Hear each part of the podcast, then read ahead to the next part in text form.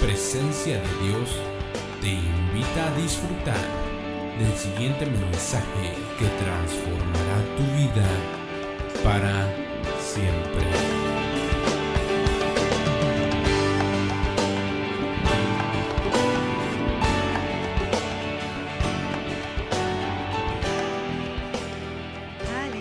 ¿Qué le parece si se pone de pie? Ya va a estar un buen tiempo sentado. Pero ahorita le pido que se ponga de pie para entregarle este tiempo al Señor. Siempre que tengo el privilegio y la bendición de predicar la palabra, mi súplica delante del Señor es, Padre, que no sean mis palabras, sino que seas tú hablando. Y eso es lo que, lo que le suplico, le pido y pues, ¿qué le parece si le pedimos lo mismo esta mañana? ¿Ven? Mi buen amado Dios, te damos tantas gracias por tu amor, tu misericordia, tu verdad. Gracias por tu poder infinito, gracias por tu misericordia que se renueva cada mañana. Este día, Señor, nos entregamos a ti con el objetivo, Señor, de escuchar tu voz. Queremos escuchar tu voz. Háblanos, Señor.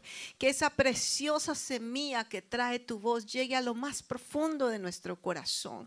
Señor, hoy preparamos nuestro corazón para abrazar esa semilla. Y te suplicamos, Espíritu Santo, que seas tú hablando, que seas tú ministrando nuestro interior, que seas tú, Señor, trayéndonos esa revelación y entendimiento de tu palabra. Gracias, Señor Jesús. Llevamos cautivo todo pensamiento a la obediencia en Cristo Jesús, todo, toda distracción, todo lo que se opone al conocimiento de Cristo Jesús sea quebrantado en esta mañana y entregamos este tiempo a ti, Jesús, a ti, Jesús, y solo a ti, Jesús. Espíritu Santo, háblanos, queremos escucharte. En tu nombre, Jesús. Amén, amén y amén. Puede tomar su lugar.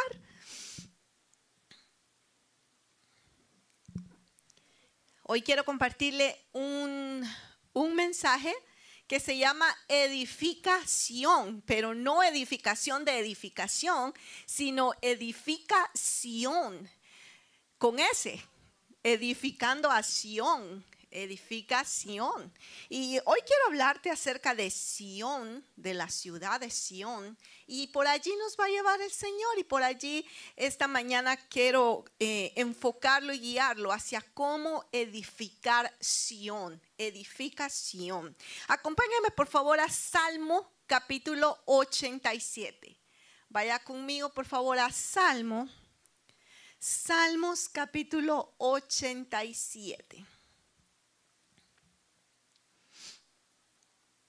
Cuando lo tenga, por favor, me dice amén, para yo saber que ya usted está listo. No sé si me lo van a poner en las pantallas. Que no veo allá nadie. En... Ah, sí, ya sí, sí, ya está. Perdón. Ok, Salmo, vamos a leer todo el Salmo capítulo 87. Y dice así la palabra del Señor. Salmos de los hijos de Coré, cántico. En los montes santos están tus cimientos.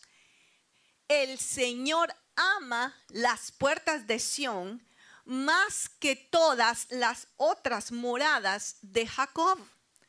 Cosas gloriosas se dicen de ti, oh ciudad de Dios. ¿Puedes seguírmelo bajando? Versículo 4. Mencionaré a Raab y a Babilonia entre los que me conocen. He aquí Filistea. Si me sigues, por favor, poniendo el versículo. Versículo. Ajá.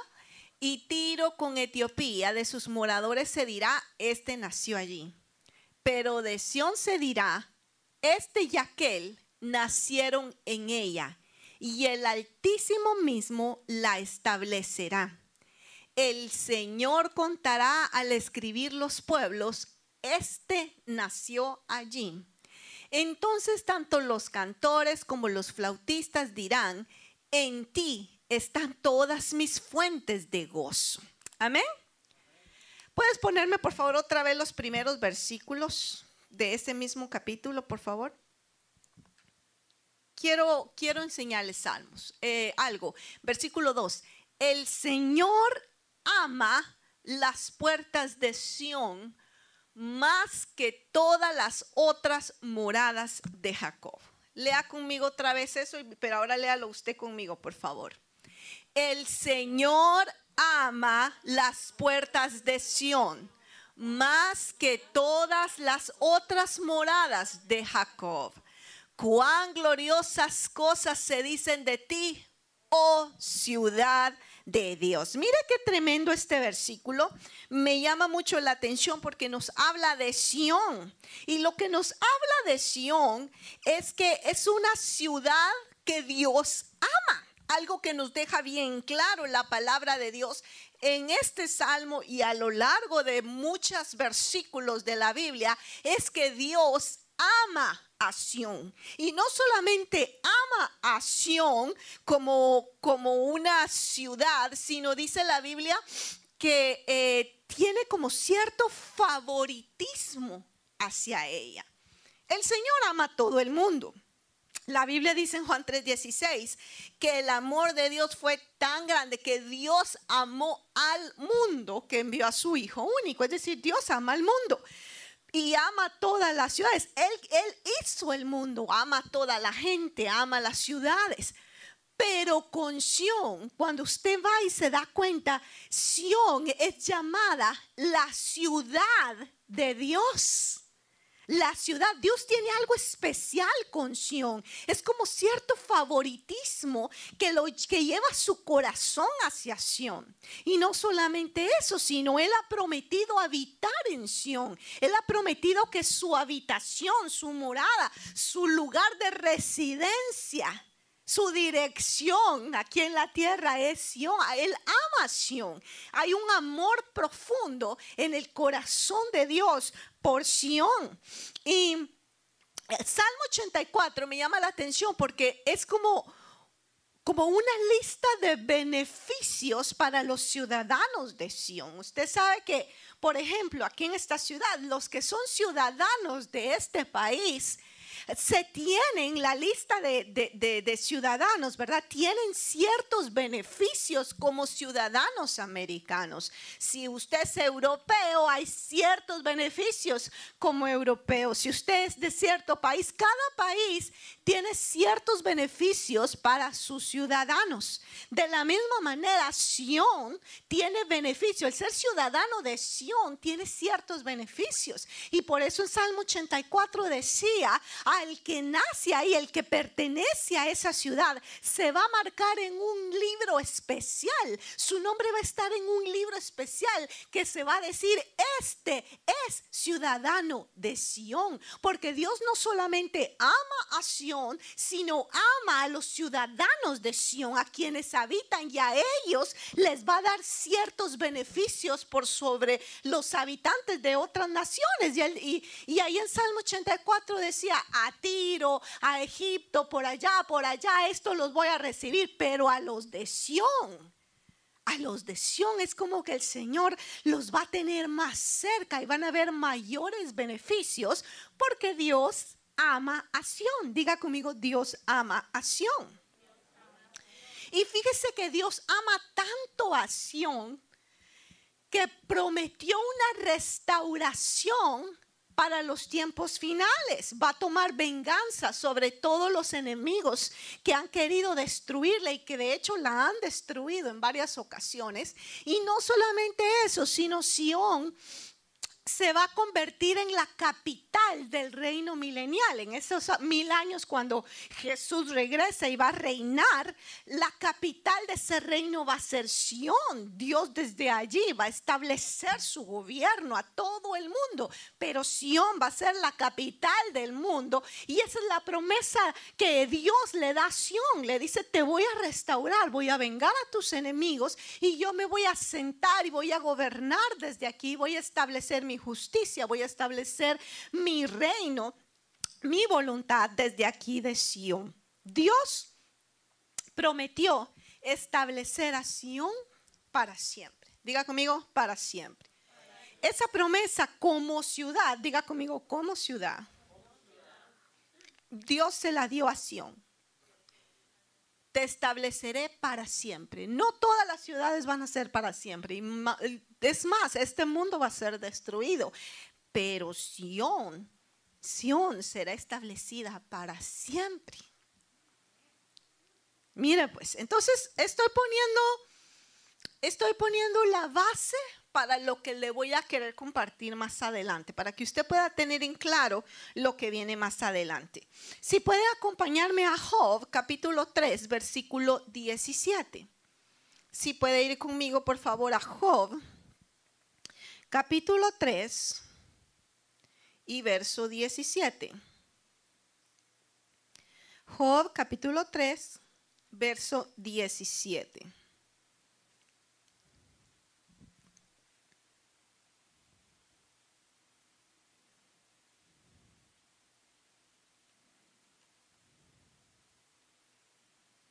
Mire la, la promesa que está acá.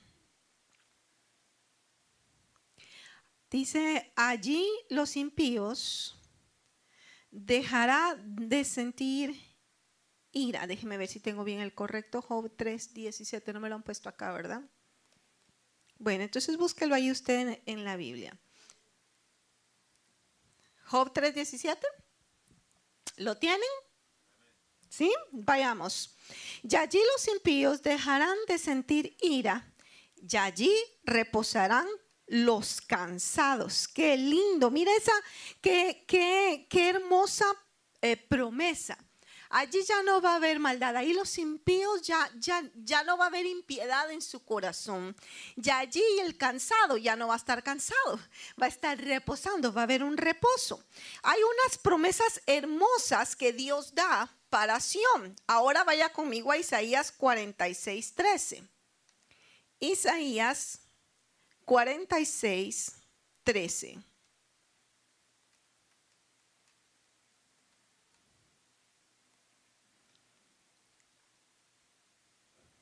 Yo acerco mi justicia. No está lejos, dice el Señor.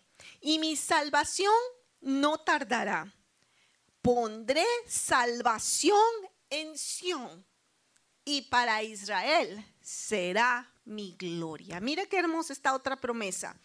Yo acerco mi justicia, no está lejos, y mi salvación no tardará.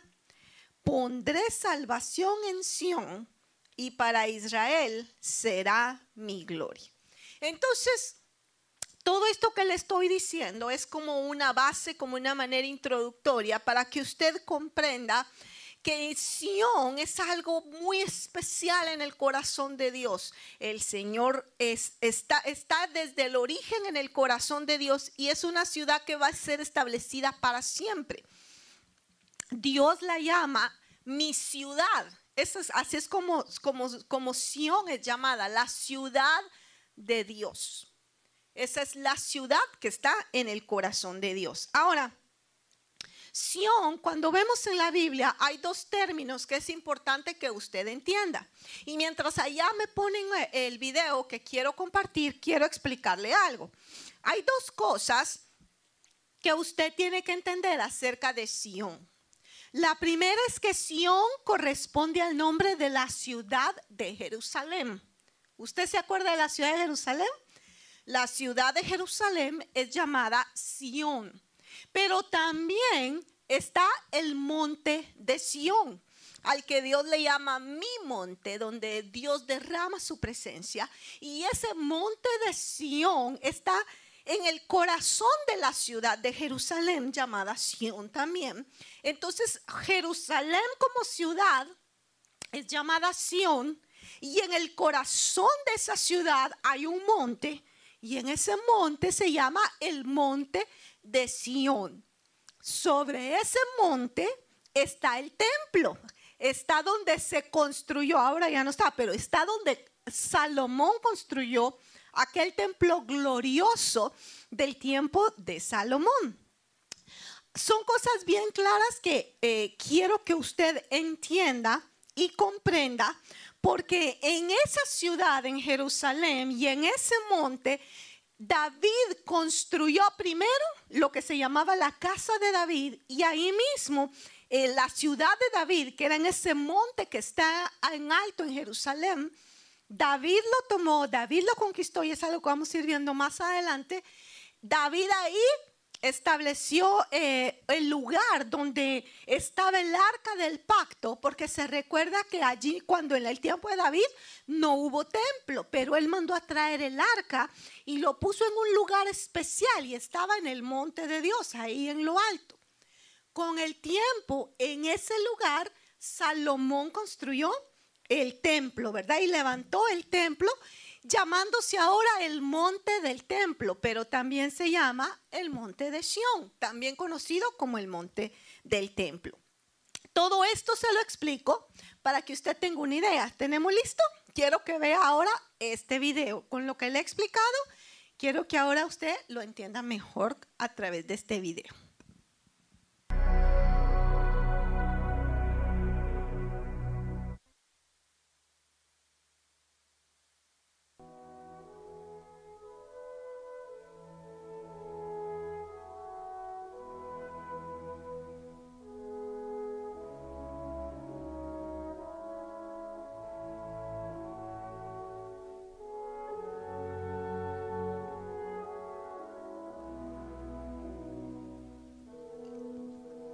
Primero la ciudad y ahorita ya vamos entrando a lo que es el monte de Sion donde se levantó el templo. Quiero que se dé cuenta que todo esto va para arriba, todo esto está hacia arriba. Y lo que usted está viendo ahí es el templo.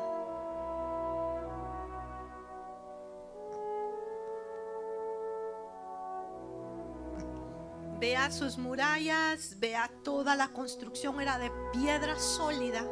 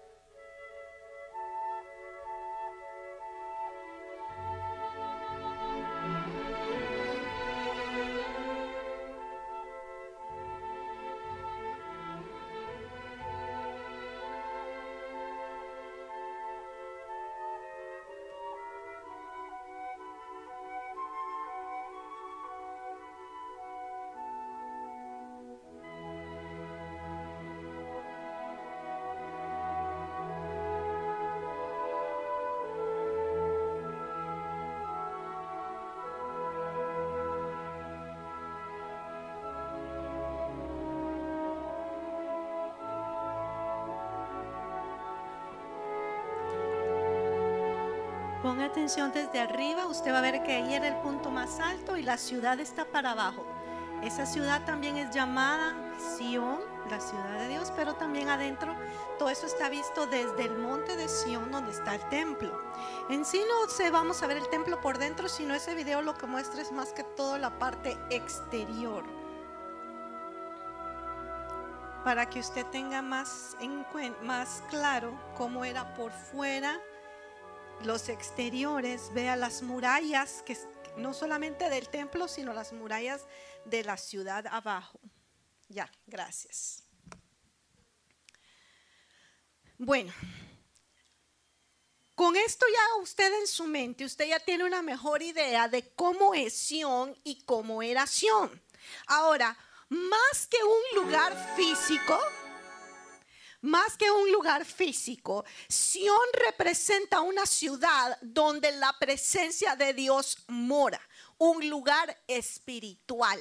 Dice la Biblia que nos hemos acercado ahora nosotros al monte de Sión. Y si me pueden poner Hebreos 12, 22 al 23. Hebreos 12 del 22 al 23. Entonces, en lo que lo ponen y lo proyectan en, en las pantallas, Sion más que un lugar físico, es un lugar espiritual donde Dios quiere morar, donde Dios quiere que su presencia habite, pero Dios más que estar en una edificación física, Dios quiere morar en nuestros corazones, Dios quiere morar en nuestros nuestras vidas. Dios quiere que dentro de cada uno de nosotros haya un Sión, que dentro de cada uno de nosotros un Sión sea edificado. Dígale al que está a la par suya, dentro de ti tiene que haber un Sión. Por favor, vamos ahora sí a Hebreos 12, del 22 al 23. Hebreos 12, 22 al 23. Mira lo que dice la palabra de Dios. Sino que os habéis acercado al monte de Sión, a la ciudad del Dios vivo, Jerusalén, la física. Jerusalén, la que está ya en el medio oeste. Jerusalén, ¿qué? La celestial, a la compañía de muchos millares de ángeles, a la congregación de los primogénitos que están inscritos en los cielos, a Dios, el juez de todos, y a los espíritus de los justos hechos perfectos. Mira ahora, esta es la, esta es la celestial. Ahora Dios te escogió a ti como ciudadano de Sion, pero es una Sion celestial. Sí, Dios ama y tiene planes para la Sion física aquí en la tierra, pero más que una ciudad física, Dios quiere que dentro de cada uno de nosotros una Sion sea edificada, una ciudad donde Dios pueda venir y morar, una ciudad donde su presencia pueda habitar. Dios quiere que dentro de mí, Dios quiere que dentro de ti sea edificada una Sion. Dígale que está la par suya. Dios quiere que dentro de ti se edifique una Sion. Ahora, Sion no surgió, esa ciudad hermosa que usted vio en ese video, que realmente es algo impactante. Eso no surgió de la noche a la mañana. Y en este proceso de edificación de Sion, nosotros, tú y yo, podemos aprender para poder saber cómo Sion aquí en la tierra fue edificada y entender cómo yo en mi vida puedo edificar una Sion en mi interior. Porque Dios ama a Sion más que cualquier otra ciudad. Dios ama a Sion y habita en Sion. Y yo quiero que dentro de mí haya una, una Sion. Yo quiero que dentro de mí esté la habitación del Señor y su morada. Porque Dios ama a Sion. Amén. ¿Usted quiere que dentro de usted haya una Sion? ¿Cómo se edificó Sion? ¿Cómo cree usted que fue el inicio de Sion? Porque cuando todo empezó, no estaba esa gran ciudad allí. Y te voy a enseñar, a la luz de la palabra de Dios, te quiero compartir cómo inició Sion. Y quiero que ahora vayas conmigo a Génesis capítulo 22, versículo 1 y 2. Te voy a decir que Sión, diga conmigo Sión, es un lugar de sacrificio y adoración. Así, Sión es un lugar de sacrificio y adoración. Comencemos. Génesis 22 del 1 al 2. Aconteció después de estas cosas que Dios probó a Abraham y le dijo, Abraham, y él le respondió, heme aquí. Y él le dijo, toma ahora tu hijo, tu único hijo, Isaac, a quien amas, y vete a la tierra de Moriah y ofrécelo allí en holocausto sobre uno de los montes que yo te diré. Y aquí este monte en ese momento fue llamado el monte Moriah o el monte de Moriah.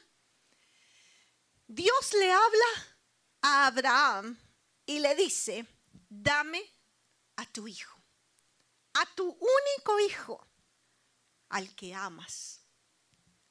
En este momento, Abraham estaba viendo la promesa de años y años cumplida, porque Dios le prometió a Abraham una descendencia y le dijo, yo te bendeciré, yo te multiplicaré. Y Abraham le decía, pero no tengo hijos mi mujer es estéril. Y Dios le dijo, yo te prometo que te voy a bendecir, te prometo que te voy a dar una descendencia tan grande como las estrellas. Cuenta las estrellas, no puedo, pues así será tu descendencia. Cuente la arena. Y, Abraham dijo, no puedo, no puedo contar la arena, pues así será tu descendencia tan grande que no la podrás contar. Y es una promesa con la cual Abraham se sostuvo por muchos años. Y aún cuando miraba que su cuerpo casi moría, seguía creyendo, seguía creyendo. Y esa fe le contó por justicia hasta que llegó el momento que Abraham pudo sostener esa promesa. Bueno, no toda, pero el inicio por medio de Isaac en sus brazos. Como un milagro. Imagínense, ya Abraham más de 100 años. Era un milagro. Pero por fin él tenía a Isaac en sus brazos. Y cuando Isaac fue creciendo, ya cuando Isaac quizá tenía, estaba en la adolescencia, no era tan pequeñito, Dios se le revela a Abraham con esto y le dice, dame a tu hijo. Y me gusta la manera en que Dios le habla a Abraham, porque llega hasta el corazón de Abraham para exponer lo que está en el corazón de Abraham. Y le dice, a tu único hijo. Les pregunto, ¿era el único hijo Isaac? Ya había otro, ¿verdad? Pero para Abraham no había otro en el corazón de Abraham no existía otro. Y luego le dice, al que amas. Mira cómo Dios está exprimiendo el corazón de Abraham y lo está confrontando y lo está llevando hacia un punto. Dámelo, dámelo. Abraham no se lo niega. Abraham toma a su hijo y tres días de camino Tres días de camino él estaba en Berseba y a tres días de camino de Berseba camina hacia la tierra de Moriah, a un monte alto. Y en ese monte alto, antes de subir, iba con su hijo, con sus siervos. Y se voltea y le dice a sus siervos, quédense aquí. Él no le dijo a nadie lo que Dios le había dicho, solo le dice, quédense aquí.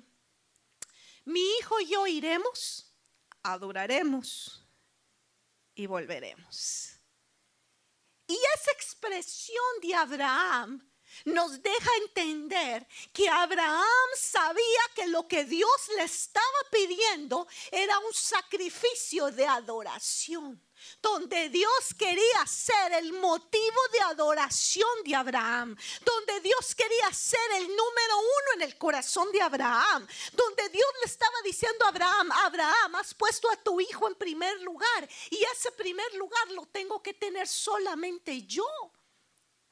No puede haber otro motivo de adoración en tu corazón. No puede haber otro primer lugar en tu corazón. ¿Qué es la adoración? ¿Te has preguntado qué es la adoración? Adoración no es una canción lenta que se canta suavecito. Esa no es adoración. Adoración es el objeto sobre el cual todas las cosas giran alrededor. El objeto de tu adoración. La Biblia dice que donde está tu tesoro, allí está tu corazón. Y ese tesoro es tu adoración que hay en el centro de tu corazón. Si es tu trabajo, todo va a girar alrededor, toda tu vida va a girar alrededor de tu trabajo. ¿Puedes hacer tal cosa? No sé, tengo que checar con mi trabajo. ¿Puedes, eh, puedes venir a, la iglesia? Ese día no puedo, tengo trabajo. Eh, ¿Puedes, eh, vamos, salgamos en familia? No puedo, tengo trabajo es el centro de tu vida. Si son tus finanzas, todo lo que decidas, todo lo que planees, todo lo que quieras va a girar alrededor de tus finanzas. Si es una persona, tal vez tu esposo, tu esposa, todo va a girar, todo, todo tus emociones, sentimientos, decisiones, planificaciones van a girar alrededor de esta persona si es tu hijo o tus hijos, todo va a girar alrededor de tus hijos. Si es un hábito, todo va a girar alrededor de ese hábito. Y Dios no quiere que tengamos ni una persona, ni un trabajo, ni un hábito, ni nada material. Dios quiere ser el centro de nuestra vida. Y eso es lo que le pidió Abraham. Le dijo a Abraham, dame a tu hijo, al único, al que amas, al que es el centro de tu vida en este momento. Dámelo a mí porque yo quiero estar allí. Y la Biblia dice que Abraham no se lo negó sino que entendió, este es un, un, acto de adoración. Lo que Dios quiere es que yo vaya y le adore por medio de este sacrificio. Sión representa un lugar de adoración y sacrificio. Diga conmigo, Sión es un lugar de adoración y sacrificio. Donde Dios quiere ser el primero y el único. Dios no quiere compartir ese lugar con nadie. Con nadie. Dios quiere ser el primero y el único en tu vida. Nadie más puede estar en ese lugar. Sion es un lugar de rendición, donde rindes todo. Diga conmigo, donde yo rindo todo. Abraham rindió todo. Porque Isaac representaba su presente, su pasado, su presente y su futuro. Sin embargo, Abraham estuvo dispuesto a rendirlo delante de Dios cuando Dios le dijo, dámelo. Sión es un lugar de obediencia. Ay, ¿cuánto cuesta la obediencia, verdad que sí? Imagínense cuántos años eh, Abraham estuvo orando y pidiendo por un hijo. ¿Cuántos años? Dani y Michelle, ¿cuántos años ustedes estuvieron pidiendo? Cinco años. Y si ahorita el Señor les dijera, démenlo. Ah, qué duro. De veras, mire, yo en serio, yo admiro tanto la fe de Abraham. Porque el Señor no estaba diciendo, dedícamelo, como ellos vinieron acá y se lo dedicaron. El Señor le estaba diciendo, entrégamelo en sacrificio. Y eso significaba, primero que todo, ah, el sacrificio, mataban al animalito, lo degollaban, entregaban la sangre y lo ponían entre, en, en un holocausto de fuego. El Señor no le estaba pidiendo algo fácil a Abraham. Pero Abraham estuvo dispuesto a obedecerle al Señor. Yo me imagino que esos tres días de camino fueron tres días de tortura continua para Abraham. Cuando miraba a su hijo correr, cuando miraba a su hijo comer, cuando su hijo le hablaba.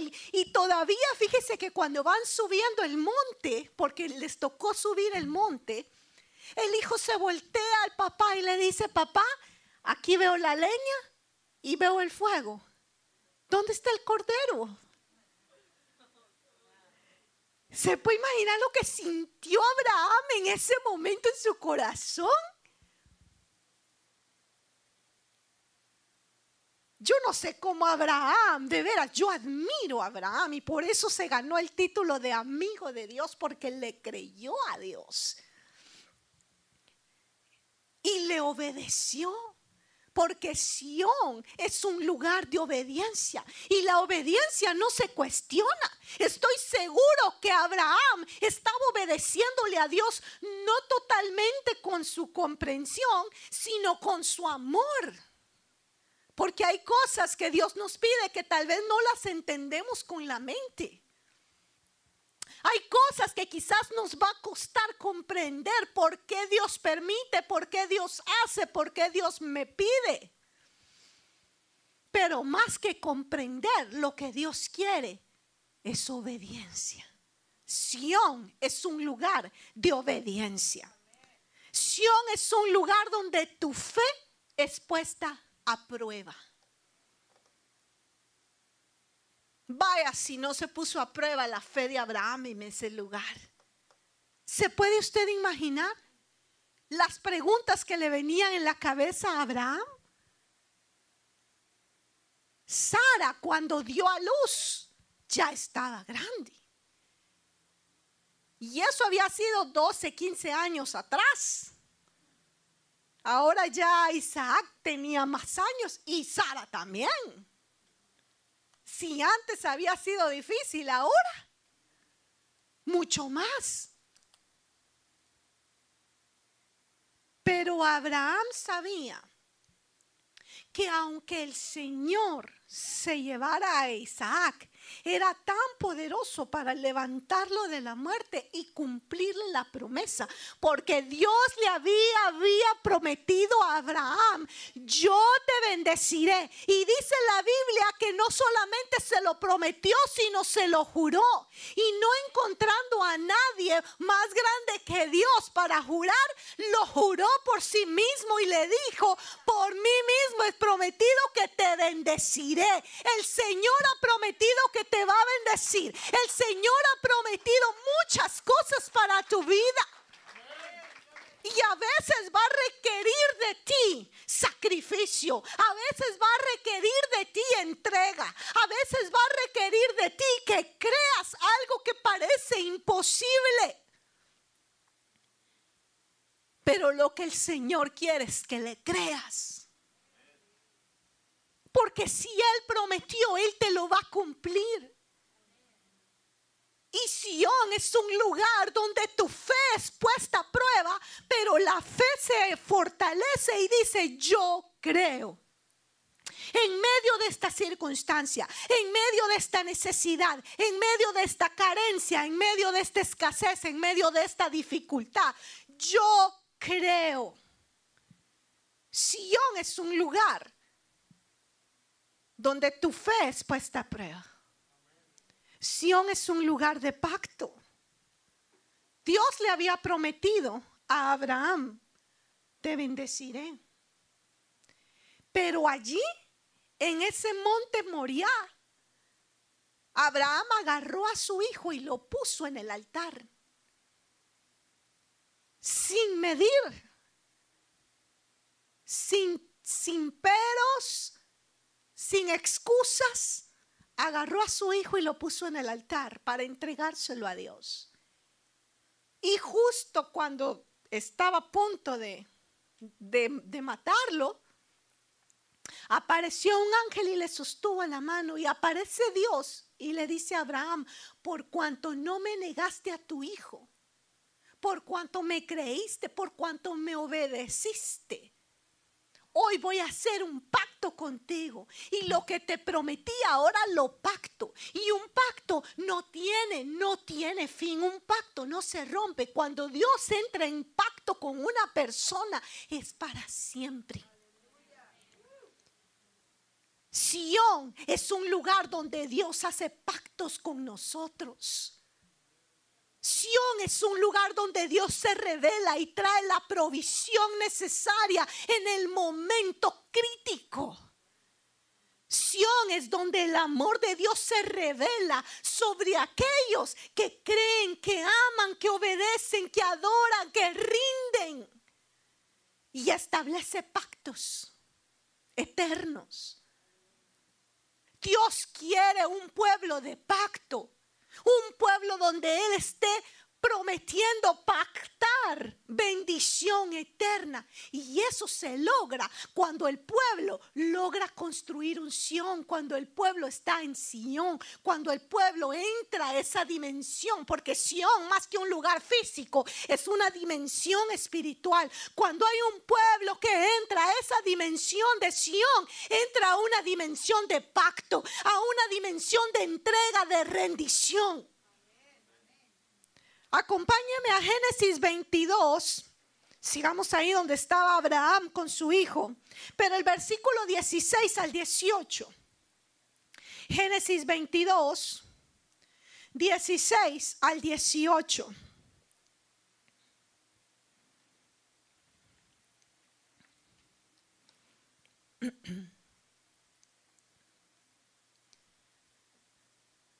Dice la palabra de Dios.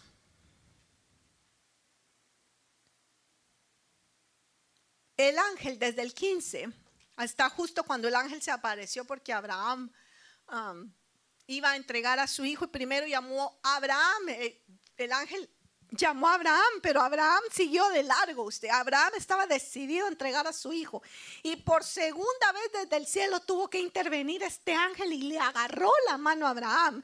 Y le dijo Dios, por mí mismo he jurado, declara el Señor, por cuanto has hecho esto y no rehusaste a tu hijo, a tu único, ciertamente te bendeciré grandemente y multiplicaré en gran manera tu descendencia, como las estrellas del cielo y como la arena en la orilla del mar y tu descendencia poseerá la puerta de tus enemigos. En tu simiente serán bendecidas todas las naciones de la tierra, porque tú has obedecido mi voz. Mire qué precioso. En tu simiente serán bendecidas todas las naciones de la tierra, porque tú has obedecido mi voz. Papás y mamás, pónganse de pie esta mañana, por favor todos los que son papás y mamás. Esta es una promesa para todos los que somos padres. En tu simiente, diga conmigo, en mi simiente serán bendecidas todas las naciones de la tierra, porque yo he obedecido su voz. En mi simiente serán bendecidas todas las naciones de la tierra, porque yo he obedecido a su voz. ¿Lo cree? ¿Lo cree? Aleluya. Y eso no pueden sentarse, eso no es solo para ustedes que ya son papás, sino para todos los que están en camino a ser padres. En tu simiente, en tu vida, en tu descendencia, tu vida, tus hijos, va a ser usado para traer bendición a esta tierra tu semilla será semilla de bendición para esta tierra, porque tú decidiste en tu corazón obedecerle a Dios. Buscar este lugar llamado Sión, donde rendimos nuestra voluntad. Porque obedecer, para obedecer, nuestra voluntad tiene que morir. Si nuestra voluntad no muere, no hay obediencia porque generalmente nuestra voluntad va a ir en contra de la voluntad del Padre. Siempre tenemos metas, siempre tenemos objetivos, siempre tenemos ambiciones, pero el Señor quiere que rompamos y rindamos eso en el altar. Ese es nuestro Isaac, nuestra voluntad, que la rindamos delante del Señor y que te diga, no, no es tu voluntad, hijo, es mi voluntad sobre tu vida. No es lo que tú quieres, no es lo que tú anhelas, no es lo que tú esperas, es lo que yo planifiqué desde el inicio, desde antes de formarte en el vientre de tu madre. Esos planes que yo tenía para ti, eso es lo que quiero que se establezca en tu vida. Y cuando tú estás en Sion, tú levantas un altar, porque sabes que el altar lo levantas tú tú levantas un altar con esfuerzo y trabajo, porque levantar un altar no era fácil. Era unir rocas no pequeñas, grandes. Y levantar un altar grande requería esfuerzo, requería trabajo, sudor. Obedecer no es fácil. Levantarle un altar a Dios no es fácil. Es cansado, es extenuante. Y no solo eso, sino después toca la rendición de tu voluntad, morir a ti mismo para que la voluntad de Dios sea sobre nosotros. Eso es Sión. Diga conmigo, eso es Sión. Pero Sión es un lugar de bendición. Pastora, pero este es el monte Moriah. Sí, es el monte Moriah donde Abraham entregó a Isaac. Jeremías 50, perdón, ¿sabe qué? Vamos mejor de una vez. Segunda de Crónicas 3.1. Segunda de Crónicas 3.1.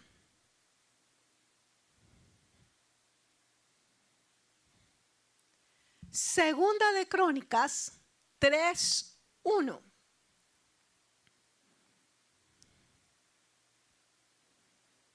¿Lo tiene?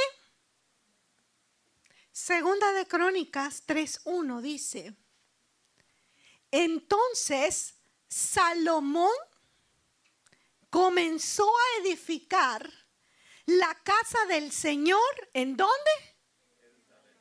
En Jerusalén. ¿En dónde?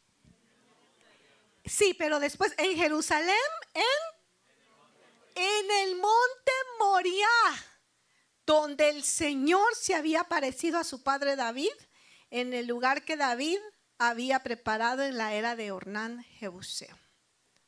Tres cosas importantes de este versículo. Cuatro mil, estamos hablando de Abraham e Isaac, en ese lugar de sacrificio y entrega. Cuatro mil años después está Salomón levantando el templo en ese mismo lugar. Diga conmigo, en ese mismo lugar. Salomón levantó el templo de Dios, altar para Dios, donde se iban a dar constantemente sacrificio a Dios. Sión es un lugar de sacrificio. Así se inicia Sion. Pastora, ¿cómo puedo construir yo un Sion en mi interior? Número uno, Sion es un lugar de sacrificio, de adoración, de entrega. Sion es donde Dios comienza a ser tu primer lugar. Cuando tú te esfuerzas para que la voluntad de Dios sea primero antes que la tuya. Cuando tú quitas toda idolatría que ha puesto, que has puesto en lugar de Dios. Cuando tú dices no otra persona, no un trabajo, no un sentimiento, no un hábito, Dios es el primer lugar en mi vida. Cuando tú colocas a Dios como primer lugar, cuando tu fe es puesta a prueba y sales vencedor, allí comienza la construcción de Sión. Sión no comenzó ya como una ciudad levantada. Sión inició con Abraham, con un hombre que le creyó a Dios y levantó y edificó un altar. para entregar y poner a Dios como su primer lugar. Allí inició Sion. ¿Va conmigo? Con el tiempo vinieron otras situaciones, pero lo que quiero que dejarte claro como primer punto es que para edificar una Sion en nuestro corazón, primero hay que levantar un altar de sacrificio y entrega. Amén. ¿Cómo se edifica Sion en nuestro corazón? Número dos, es un lugar de pelea y conquista. Número uno, Sion es un lugar de sacrificio y adoración. Lo vemos que inició con Abraham levantando un altar y Salomón levantando un mismo altar donde cuatro mil años atrás Abraham había levantado. Pero ahora vemos también que Sion es un lugar de pelea y conquista. Acompáñeme a segunda de Samuel 5 del 6 al 9. Segunda de Samuel capítulo 5 versículo 6 al 9. Segunda de Samuel, capítulo 5, del 6 al 9. Mira lo que dice la palabra del Señor.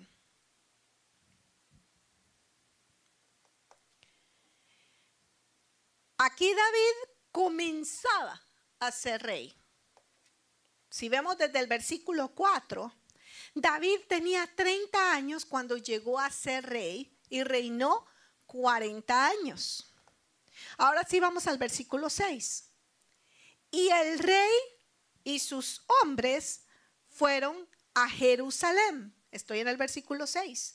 Para atacar a los jebuseos. En este momento Jerusalén no era parte de Israel, no era posesión de Israel. Pertenecía a este pueblo, a los jebuseos. Pero David y sus hombres fueron hasta ahí para atacar a los jebuseos, los habitantes de esta tierra. Y los jebuseos le dijeron a David, ¿qué le dijeron? Bienvenido. ¿Qué le dijeron los jebuseos a David? Usted no entrará aquí. Aún los ciegos y los cojos lo rechazarán. Pues pensaban, David no puede entrar aquí. Versículo 7. No obstante, David conquistó la fortaleza de Sión, es decir, la ciudad de David. Y dijo David aquel día, todo el que quiera ir a los jebuseos, que suba por el túnel del agua y llegue hasta donde están los cojos y los ciegos, a los cuales el alma de David aborrece. Por eso se dice, ni los ciegos ni los cojos entrarán en la casa. Y David habitó en la fortaleza y la llamó la ciudad de David. Y edificó David la muralla en derredor desde el Milo hacia adentro. Versículo 10. David se engrandecía cada vez más porque el Señor, Dios de los ejércitos, estaba con él. Mire qué tremendo esto. Inició Sión cuando Abraham levanta un altar y entrega a su hijo.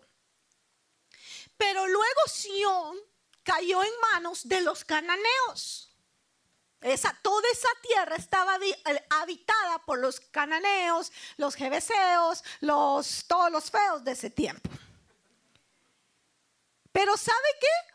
Dios levanta a Josué y le dice a Josué, Josué vas a ir y vas a conquistar a Josué y todo el pueblo.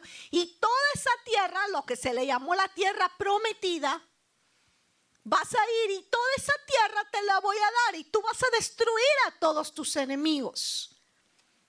Acompáñeme, vamos a leerlo como es la orden que Dios le da a Josué.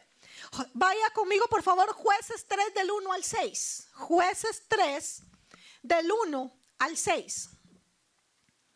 Jueces 3 del 1 al 6. Dice, y estas son las naciones que el Señor dejó para probar con ellas a Israel, es decir, a los que habían, a los que no habían experimentado ninguna de las guerras en Canaán.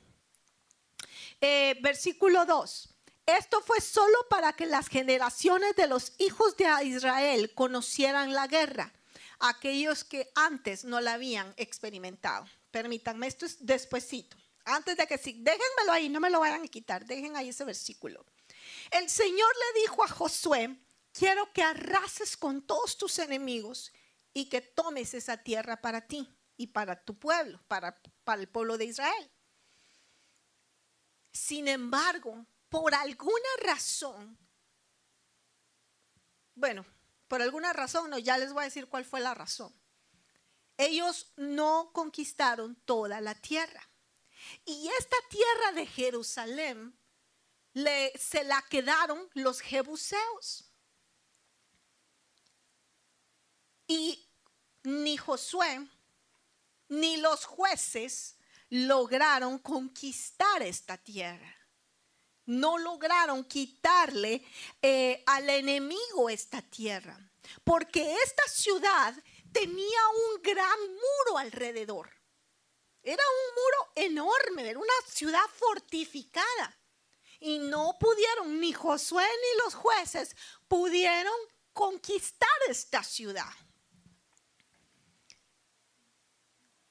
Sus habitantes eran los jebuseos y ellos se creían los impenetrables. Ellos decían, aquí nadie nos va a sacar. Y por eso fue que cuando David les dijo, yo voy a conquistar esta tierra, se burlaron de David.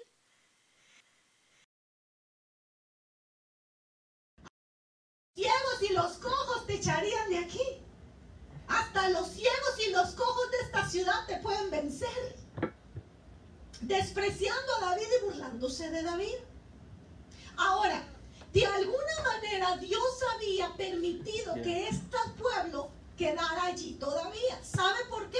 Ahora sí regresemos a jueces capítulo 3, lo que leímos anteriormente. Jueces 3 del 1 al 6. A Israel. Es decir, que aquellos que no habían experimentado ninguna de las guerras de Canaán esto fue solo para que las generaciones de los hijos de Israel conocieran la guerra, aquellos que antes no la habían experimentado. Versículo 3, por favor. Los cinco príncipes de los filisteos, todos los cananeos, los sidonios, los hebeos, los que habitaban en el monte del Líbano, desde el monte de Baal Hermón hasta Lebo Hamat Versículo 4.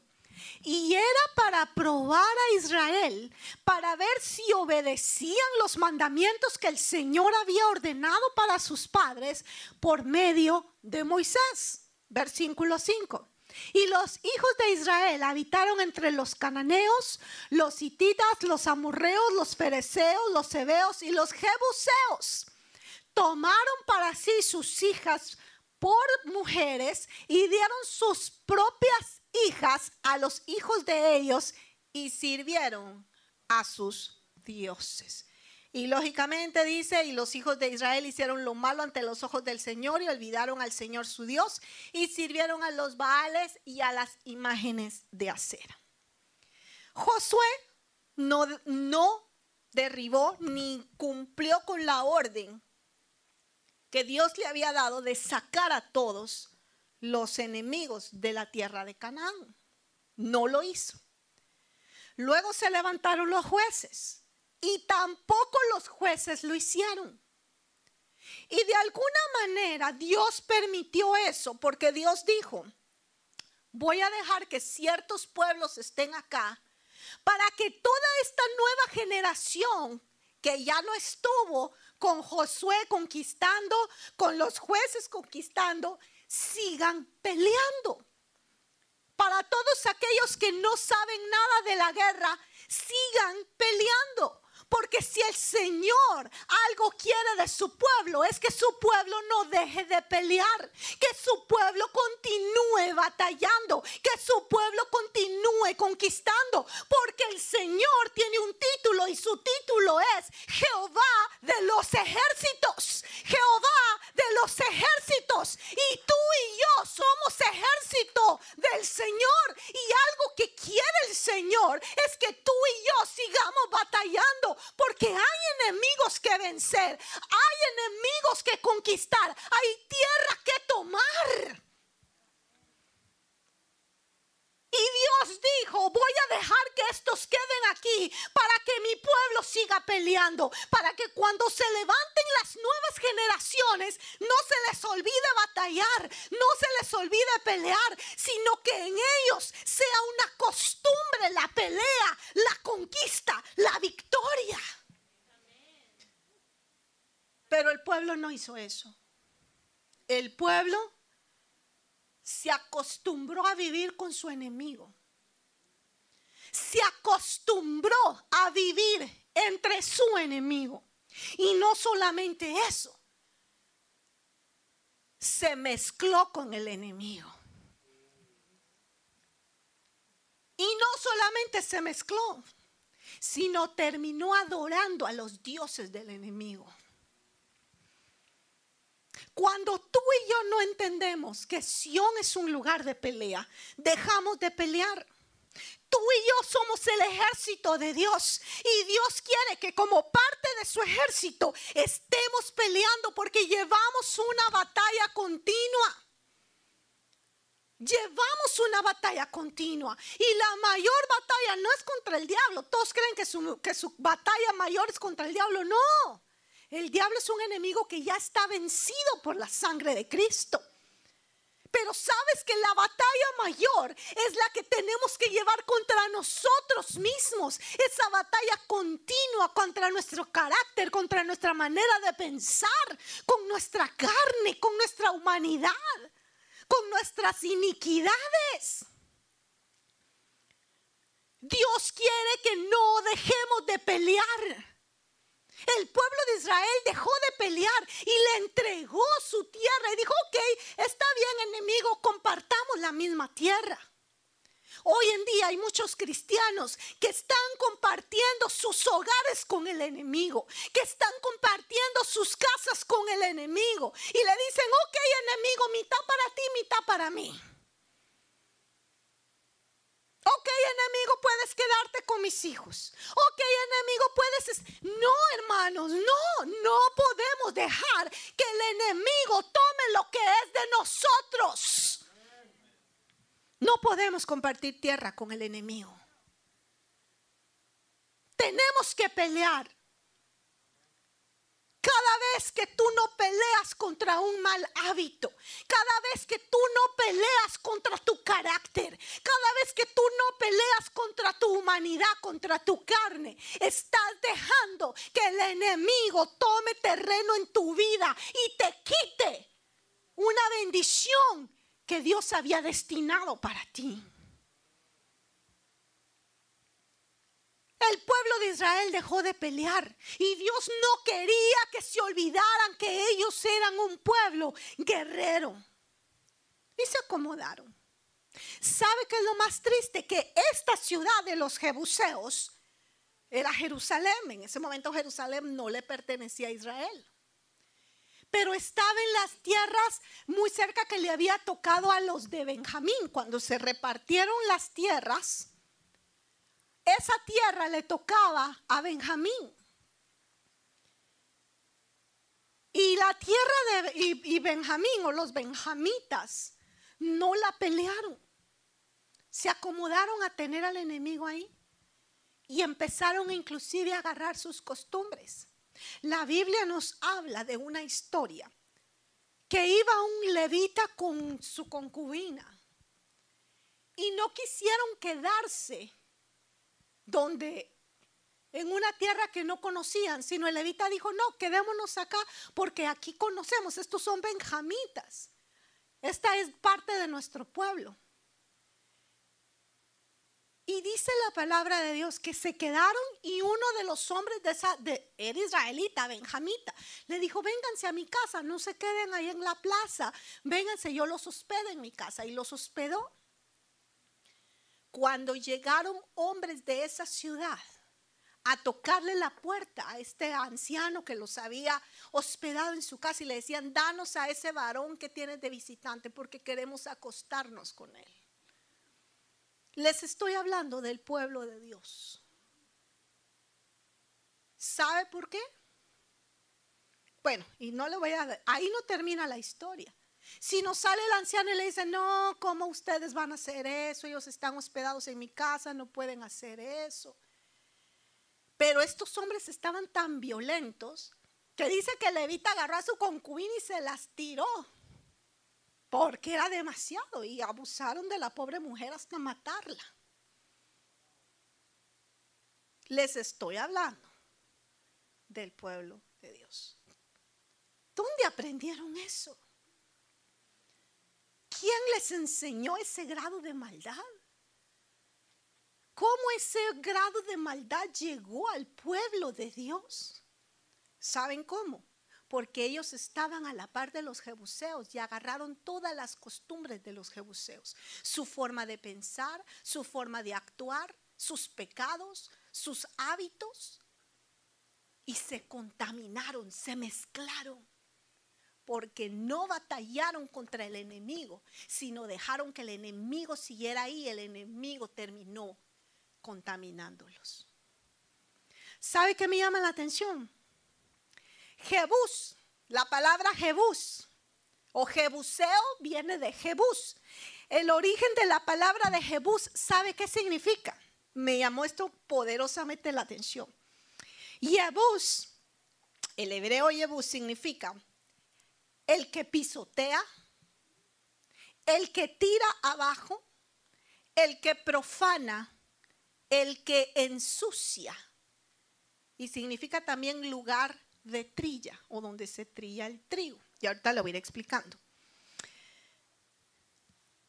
Los jebuseos o la palabra jebus, que es el original de esa palabra, era un enemigo que iba a querer tener al pueblo de Dios pisoteado. Tú tienes un enemigo que va a querer tenerte pisoteado, que te quiere tener en el suelo vencido. Y va a hacer todo lo que tenga en sus manos para mantenerte ahí pisoteado. Y que tú no te puedas levantar y que tú no puedas ser victorioso. Es el que tira abajo, el que te hace tropezar. Ese es, el objetivo de los jebuseos. El que profana, ¿sabes qué es profanar? Agarrar algo que estaba destinado para ser de Dios y utilizarlo en otra cosa. Por ejemplo, estos teclados están dedicados para la alabanza y la adoración de Dios. ¿Verdad que sí? Si alguien me dice, pastora, fíjese que va a ser mi cumpleaños y quiero llevarme esos pianos para que ya estén tocando y amenizando mientras la gente está comiendo, con mi esposo le vamos a decir, no. Lo amamos mucho, feliz cumpleaños, pero no. Porque esto está dedicado a Dios. El usarlo en otras cosas es profanarlo. ¿Entiende? Los jebuseos lo que querían era profanar al pueblo de Dios. Tú eres un instrumento dedicado a la gloria de Dios. Tú como persona fuiste elegido para hacer bendición. Tú estás escogido y dedicado por Jesús para Dios. Pero cuando tú no peleas tus batallas, pero cuando tú dejas que los malos hábitos, que tu carácter, que tus emociones, que tus sentimientos te dominen, estás permitiendo que venga este enemigo llamado Jebuseo y te profane. Porque entonces estos malos hábitos te llevan a hacer cosas que no son para gloria y honra de Dios te ves atrapado en tus emociones, en sentimientos, te ves atrapado en pecado, te ves atrapado en muchas cosas que vienen a traer contaminación a tu vida y al final te profanan. Eso es los jebuseos. Un lugar que ensucia. ¿Y sabe qué?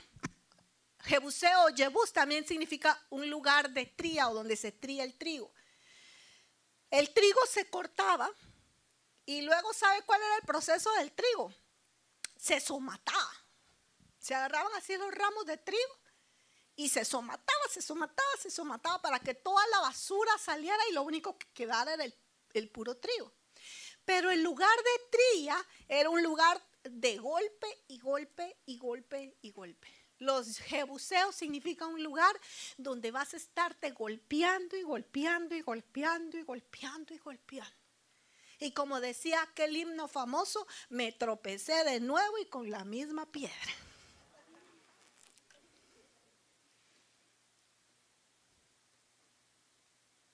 ¿Por qué? Porque los jebuseos te quieren ver tirado en el piso, contaminado, fracasado y golpeado una y otra y otra y otra vez. ¿Por qué? Porque el pueblo de Dios no quiere pelear. Quiere ser arrastrado por sus emociones, por sus sentimientos, por sus malos hábitos. Cuando Dios quiere que nos paremos y peleemos la batalla en el nombre de Jesús y seamos más que vencedores. No va a ser fácil, no, no va a ser fácil, pero ya la victoria está garantizada cuando dejas que el Señor esté de tu lado, porque te recuerdo que Él es Jehová de los ejércitos, el que te va a dar la victoria, el que te va a dar la victoria, el que te va a conducir a la victoria sobre cualquier hábito, sobre cualquier pensamiento, sobre cualquiera que sea tu carácter. Dios quiere darte la victoria, pero tú tienes que pelear. Ya el pueblo de Israel no quería pelear, ya se había acomodado. Saúl había estado ahí no había querido pelear esa batalla, pero se levantó un guerrero. Dios levantó un guerrero llamado David y David dijo, esa ciudad va a ser para Dios. Esa ciudad la voy a batallar.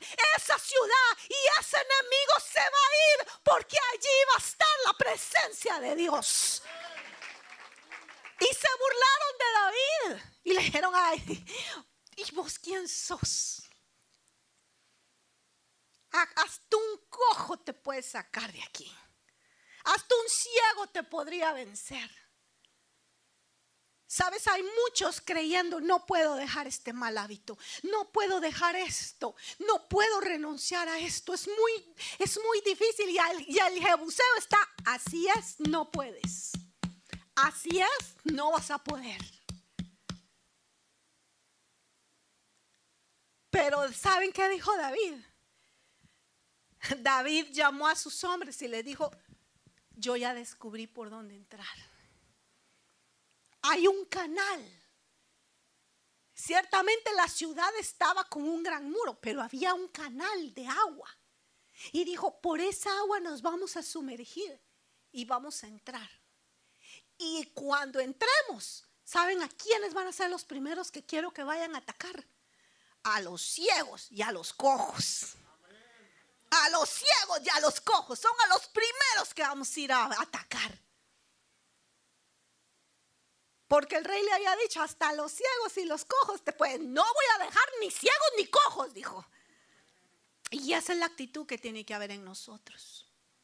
No voy a dejar que el enemigo siga dominándome. No voy a dejar que el enemigo siga teniéndome abajo. No voy a dejar que el enemigo siga contaminándome. No voy a dejar que el enemigo me tenga somata y somata con la misma situación. Yo me voy a levantar y voy a vencer en el nombre de Jesús. No me voy a quedar quieto. No voy a descansar hasta que sea más que vencedor en el nombre de Jesús. Amén. No nos podemos conformar. David venció. Tomó la fortaleza. Mató a todos los jebuseos que estaban en esa ciudad. Y esa ciudad la convirtió en Jerusalén. Y lo más alto, dijo, aquí, este lugar, el más alto, se va a llamar la ciudad de David y la hizo para él. Y luego en esa ciudad él levantó un lugar donde estaba el arca del pacto y mandó a traer el arca del pacto y dijo acá, en este lugar más alto, ya no van a haber ídolos, ya no van a haber dioses, ya no va a haber pecado, ya no va a haber contaminación. En este lugar, el lugar más alto de mi conquista, allí va a estar la presencia de Dios morando y habitando en tus victorias, allí va a estar la presencia de Dios morando. En tus victorias, allí va a estar la presencia de Dios morando. Cuando te levantes y pelees y logres vencer, allí le vas a dar lugar al Espíritu Santo para que venga y establezca el reino de Dios en tu vida. Amén. Tu vida debe ser una acción con altar de sacrificio, con entrega, pero también con pelea. Diga conmigo también con pelea. Y para terminar, vamos a Salmos 125, del 1 al 5. Salmo 125, del 1 al 5.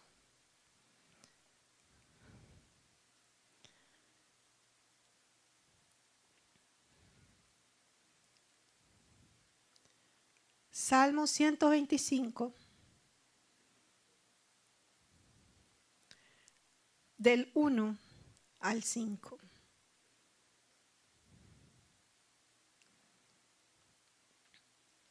¿Lo tienen?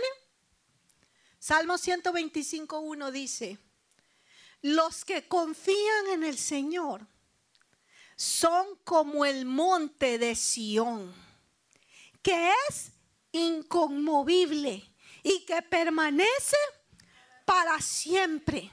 Como los montes rodean a Jerusalén, así el Señor rodea a su pueblo desde ahora y para siempre.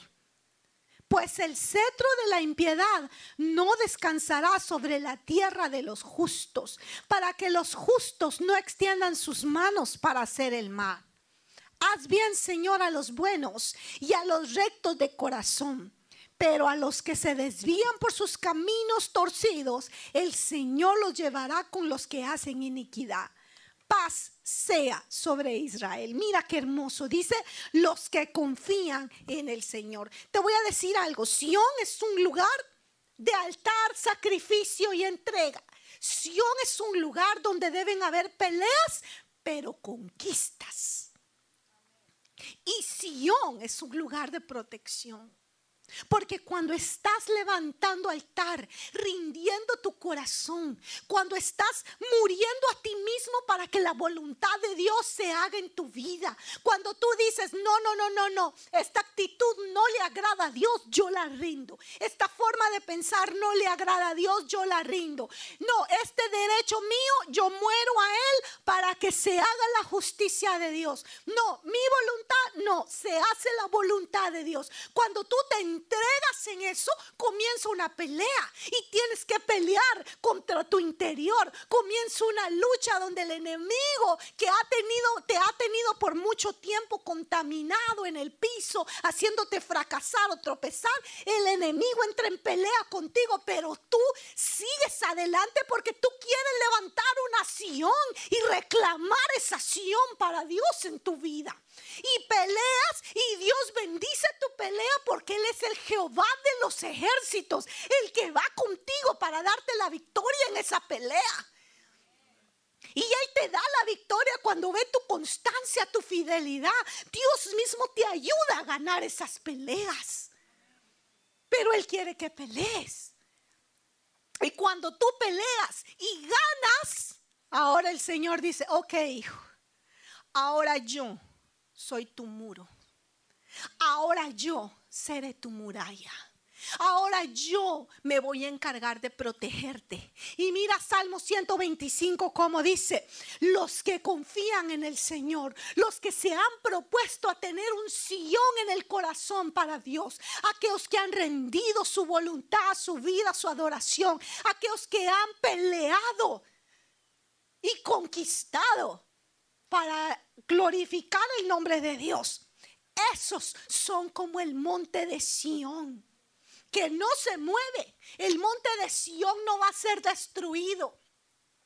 Aquí en la tierra se van a armar peleas enormes, guerras horribles. Se van a bombardear país contra país y nación contra nación. Pero te voy a decir algo, el monte de Sión va a permanecer y va a llegar hasta el final. Porque Dios tiene algo con Sión. Pero esto es algo físico. A nivel espiritual, tú y yo tenemos un Sion aquí adentro.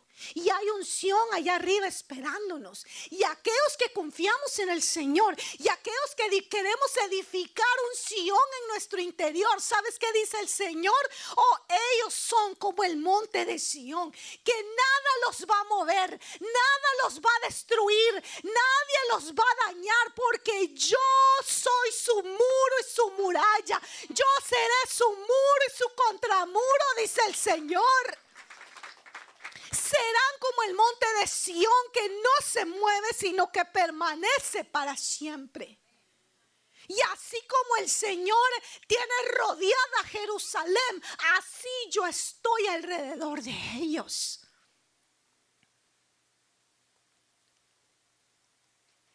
El Señor será bueno, fiel, justo con aquellos que buscan hacer su voluntad que quieren limpiarse. Y van a venir tiempos difíciles, mis amados. Cada día los tiempos se van a poner más difíciles. Y cada día vamos a oír peores cosas. Cada día vamos a oír peores batallas. Justo cuando creímos que se iba a poner mejor porque ya todo el coronavirus estaba bajando, ahora empezaron todo lo que es guerras.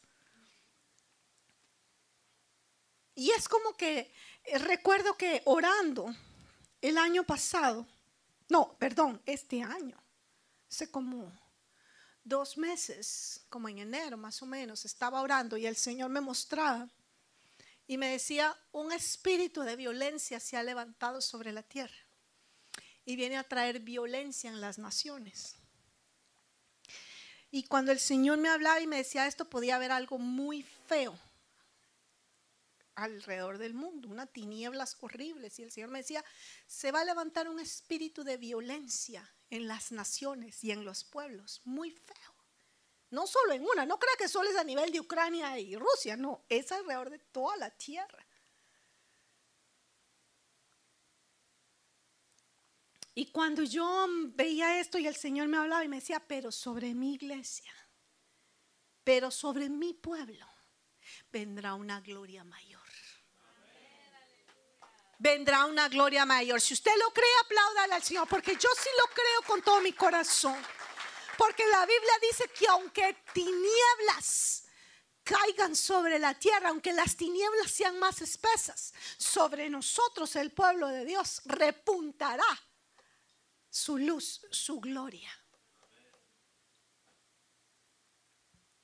Nosotros vamos a gozar de la protección de Dios. Sión es un lugar de muros y murallas. Eso era el secreto de Sión. Por eso Sión no podía ser invadida ni conquistada por sus muros y sus murallas. Dios quiere que tú y yo levantemos muros y murallas también alrededor de nosotros. Dice la Biblia que David conquistó Sión, Jerusalén, la conquistó pero además de los muros que ya tenía, él mandó a poner más muros. Él mandó a poner más muros. Dios quiere que tú levantes muro. ¿Y cómo se levanta muro, pastora? Muro de oración, muro de intercesión, muro de búsqueda. Entre más tú busques a Dios, mayor es el muro que estás levantando para ti y para los tuyos. Estás edificando tu matrimonio, ahora ponle muro. Estás edificando a tus hijos, ahora ponle muro. Estás edificando tu vida personal, ahora ponle muro. ¿Y cómo le pones muro? Orando, orando, orando. Ora, intercede, búsqueda de Dios. Este es el tiempo de meternos con Dios en ayuno. Si usted no es una persona de ayuno, yo le invito a que sea una persona de ayuno. Ayune, interceda, ore, sea muro. El Señor en sí es muro para nosotros, pero también nosotros tenemos que levantar esos muros. Ore por sus hijos, ore por su familia, ore por su cónyuge, ore por su hermano aquí en la iglesia. Ore, mire, si oramos los unos por los otros, vamos a levantar un muro fuerte. Ve a los que están a su alrededor tómase un minutito así para... Y, y grábese las caras, porque en sus oraciones incluyalos a ellos. Dígale al, que está a la par suya y alrededor, dígale, te voy a incluir en mi oración. Te voy a incluir en mi oración. Te voy a incluir. Te voy a incluir. Oren, oren. Este es tiempo de levantar muro. Isaías 26, póngase de pie, vamos a leer esto de pie. Isaías 26, 1. Isaías 26, 1 al 4. Isaías 26 del 1 al 4. Y si usted lo cree para usted, lo va a leer con todo su corazón y va a decir, esto es para mí y los míos. Isaías 26, 1. ¿Lo tiene? Dice, en aquel día se cantará este cántico en la tierra de Judá. Ciudad fuerte tenemos para protección él pone murallas y baluartes. Abran las puertas para que pueda entrar la nación justa, la que permanece fiel. Al de firme propósito guardarás en perfecta paz, porque en ti confía. Versículo 4 y con ese terminamos. Confíen en el Señor para siempre, porque en Dios el Señor tenemos Aleluya, ¿usted lo cree? ¿Usted lo cree? Fuerte ciudad tenemos. Tenemos una nación. Y es una nación no solamente física, sino interior, que debemos edificar. Él va a ser nuestra muralla y nuestra contramuralla. Un baluarte es una doble muralla, es un lugar alto de protección.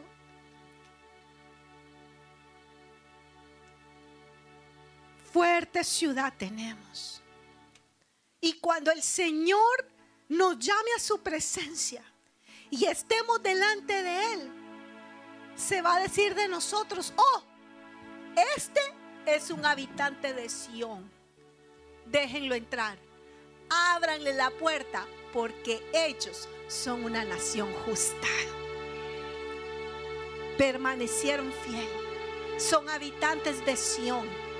Tienen privilegio. Es hora de edificar una Sión en nuestro interior. Es hora de edificar Sión. Edifica Sión en tu vida. Primero comienza como Abraham, con altar Sigue como David, conquistando, peleando y no te canses de pelear. Y tercero, pon muralla, pon muro. Muros de oración, muros de intercesión, muros de ayuno, muros de, de esa comunión íntima con el Señor. Ese es un muro. Él va a cuidar tu edificación, pero tú debes edificación. Edificación. Cierra tus ojos, Señor. Hemos hablado tu palabra, he predicado lo que tú me pusiste en mí, es lo, he hablado lo que tú me hablaste. Y lo que te suplico en este momento es que pongas ese anhelo en nuestro interior ahora de edificación en nuestra vida. Señor, Despierta el espíritu de mis, de mis hermanos. Despierta el espíritu de tu pueblo para que se levante a edificar Sión. Despierta su espíritu, Señor, para que todos los días edifiquemos Sión, Señor. Señor, para los que están dormidos, despierta. Y para los que están despiertos, Pon, Señor, ese espíritu de guidor, de guerrero, para seguir peleando. El que esté limpio, que se limpie más. Y el que está siendo fiel, que persevera en seguir siendo fiel. Hasta que Sión sea edificada, Señor. Glorifícate en nosotros, papá. Trae ese avivamiento para este tiempo. Aviva tu obra en medio de este tiempo, Señor. Aviva tu obra en medio de este tiempo. Y esas maravillas que escuchamos de tiempos anteriores, dánosla a conocer para este tiempo. Extiende tu brazo poderoso de maravillas para que seamos testigos de tu poder y tu gloria mientras edificamos, mientras nos levantamos, mientras vencemos al enemigo en tu nombre Jesús. Que ese espíritu nos siga llevando al perfeccionamiento de tu iglesia, Señor. Hasta que seamos edificados en ti. Hasta que seamos edificados en ti. Hasta que edifiquemos a Sion en nuestro corazón.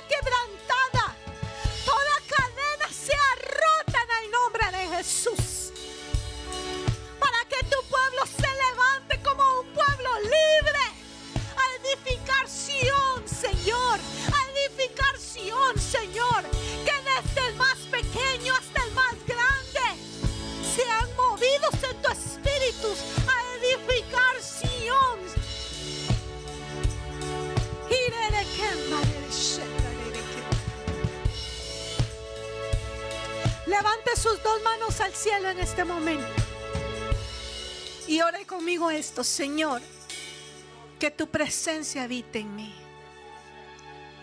Que tu presencia habite entre nosotros. Quiero ser llamado tu ciudad, donde tú habitas, donde tu gloria habita. Que mi vida sea llamada Sión, que mi hogar sea llamado Sión, que la vida de mis hijos sean llamados Sión, que mi descendencia sea llamada una descendencia de Sión. habita en mi vida, habita en mi hogar, habita en mi familia, habita en esta iglesia, habita en esta ciudad por medio de nosotros. Que tu gloria sea derramada. Heme aquí, Señor. Quiero ser Sión para ti. Todo lo que no te agrada, lo quito delante de ti. Renuncio a todo pecado, a toda atadura, a toda contaminación que me detenía, que me hacía tropezar, que me profanaba. Y yo declaro que en tu nombre, que en tu nombre Jesús, soy más que vencedor, soy más que vencedor, soy más que vencedor. Y el enemigo no me va a detener. Yo voy a conquistar yo voy a conquistar Sion para gloria y honra de tu nombre. En tu nombre Jesús. En tu nombre Jesús. En tu nombre Jesús. Para gloria y honra de tu nombre.